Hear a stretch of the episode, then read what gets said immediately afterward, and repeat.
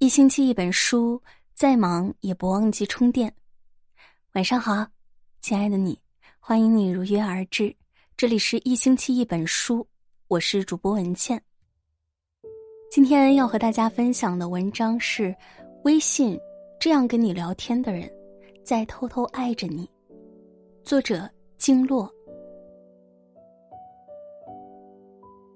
作家苏岑说：“幸福。”大概就是找到了一个愿意听你说废话的人，他可能不会说太多好听的话，却会默默倾听你的心声，在意你的感受，总能让你在疲惫的生活里得到慰藉。你有没有发现，年龄越大，越对别人的故事没有了兴趣？在这个快节奏的时代，我们每天都被忙碌的工作充斥，被人情琐事羁绊，每个人都自顾不暇。于是慢慢习惯了安安静静的待在自己的角落里，只想关心自己的世界。演员王志文曾在一档节目中被问到：“为什么四十岁了还不结婚？”他只是简单的回答了一句：“没有遇到合适的。”主持人问他什么样的才算合适，王志文停顿了一会儿说：“就想找个随时可以说话的人。”心里的话有人听就很温暖，烦恼的事有人懂就是幸福。一直觉得，在人生这趟漫长的旅途中，我们都是孤独的，但如果能遇到一个你愿意说、他愿意听的人，为彼此的生活注入色彩、温度，那是多么珍贵的事情啊！最幸福的事，莫过于心事有人诉说，情绪有人懂得。有人说，爱你的人会时时刻刻都想联系你，但还有一种爱叫小心翼翼。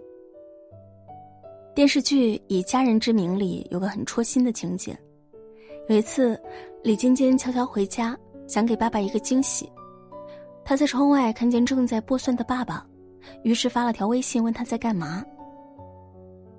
收到女儿消息的李爸戴上老花镜，对着手机点了很久。才回复一句：“活儿都干完了，没事儿干，嗑着瓜子看电视呢。”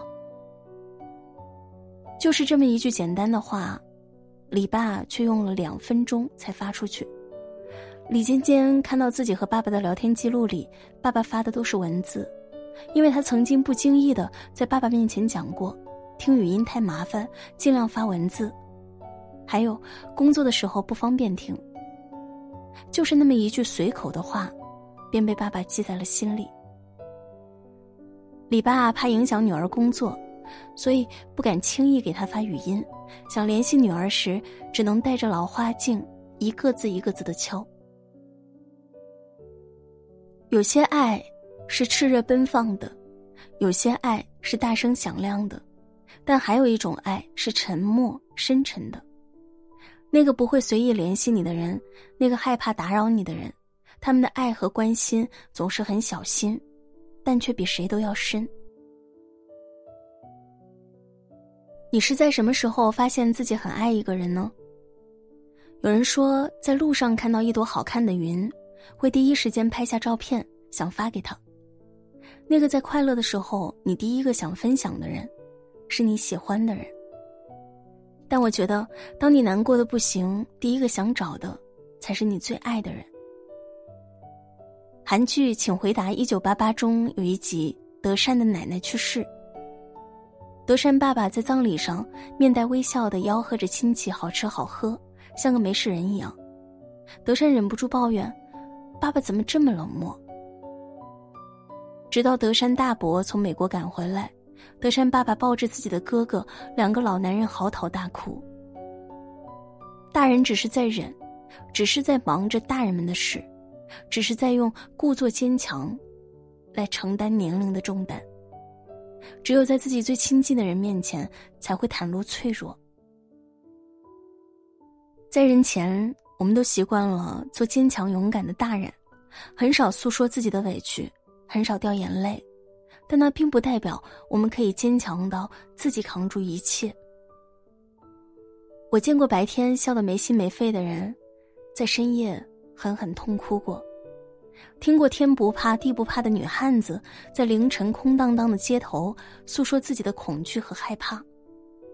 每一份云淡风轻、若无其事的面孔下，可能都隐藏了很多的秘密和心酸。如果有个人会在你的面前放下防备、卸掉武装、袒露他的脆弱，那一定代表着他把你看得非常重要。因为快乐可以跟很多人分享，但悲伤。却只会说给最亲近、最信任的那个人听。余生，愿你也遇到这样一个人，你愿意跟他倾心畅谈，他愿意侧耳倾听，在他面前，你可以做坚强的大人，也能偶尔做个脆弱的孩子。好啦，听完节目，赶紧入睡吧。我是主播文倩。晚安，好梦。